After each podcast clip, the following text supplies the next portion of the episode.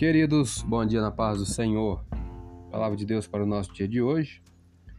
Livro de Gênesis, capítulo 49, capítulo 50, os últimos capítulos do livro de Gênesis. Amanhã já estaremos entrando no livro de Êxodo. Antes, porém, vamos falar sobre um personagem bíblico por nome de Esaú.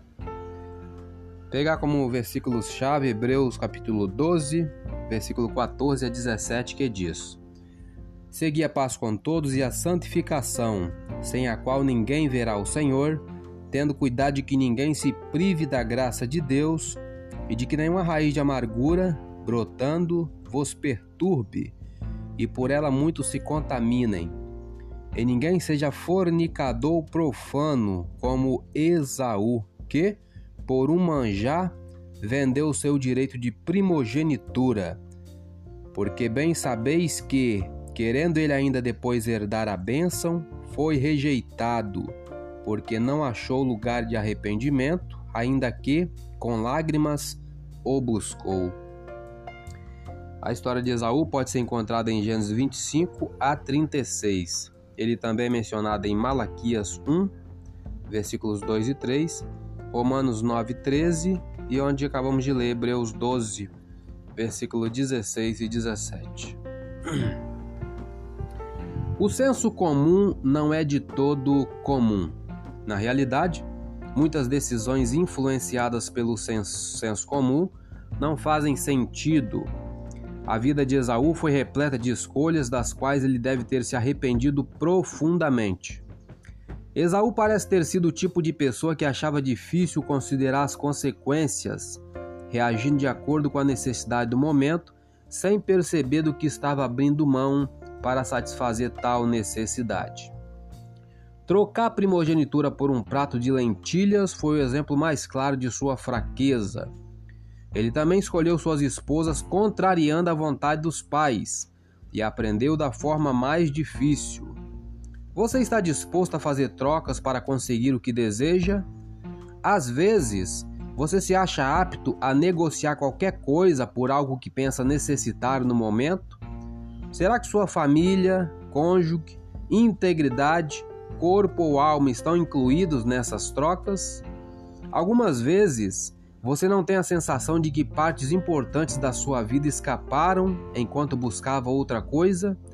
Em caso afirmativo, assim como Esaú, a raiva pode ser sua resposta inicial. Não é errado sentir raiva, contanto que a sua energia seja direcionada para uma solução e não para si próprio ou para outras pessoas como causa do problema.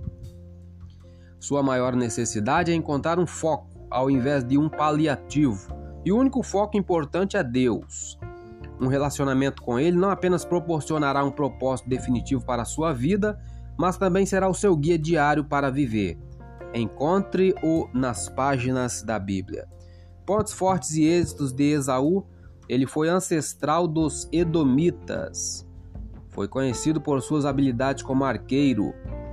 Foi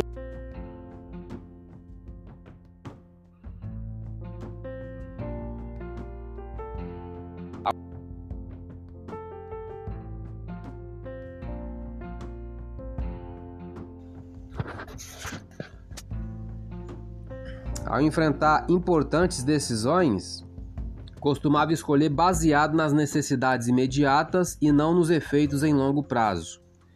Ele enfureceu os pais com as más escolhas de casamento.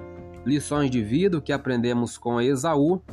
Deus permite certos acontecimentos em nossas vidas para que seus propósitos sejam cumpridos, mas ainda assim somos responsáveis por nossos atos.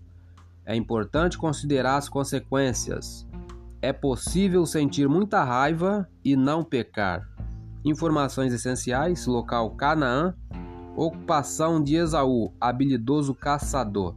Familiares: pais Isaac e Rebeca, irmão de Esaú, que foi o gêmeo Jacó, esposas Judite, Bazemate e Maalate.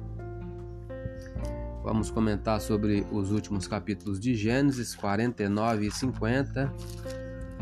No capítulo 49, Jacó abençoa seus filhos e morre. E no capítulo 50, a lamentação por Jacó e o seu enterro. E a partir do versículo 14, José anima seus irmãos. A partir do versículo 22, a morte de José.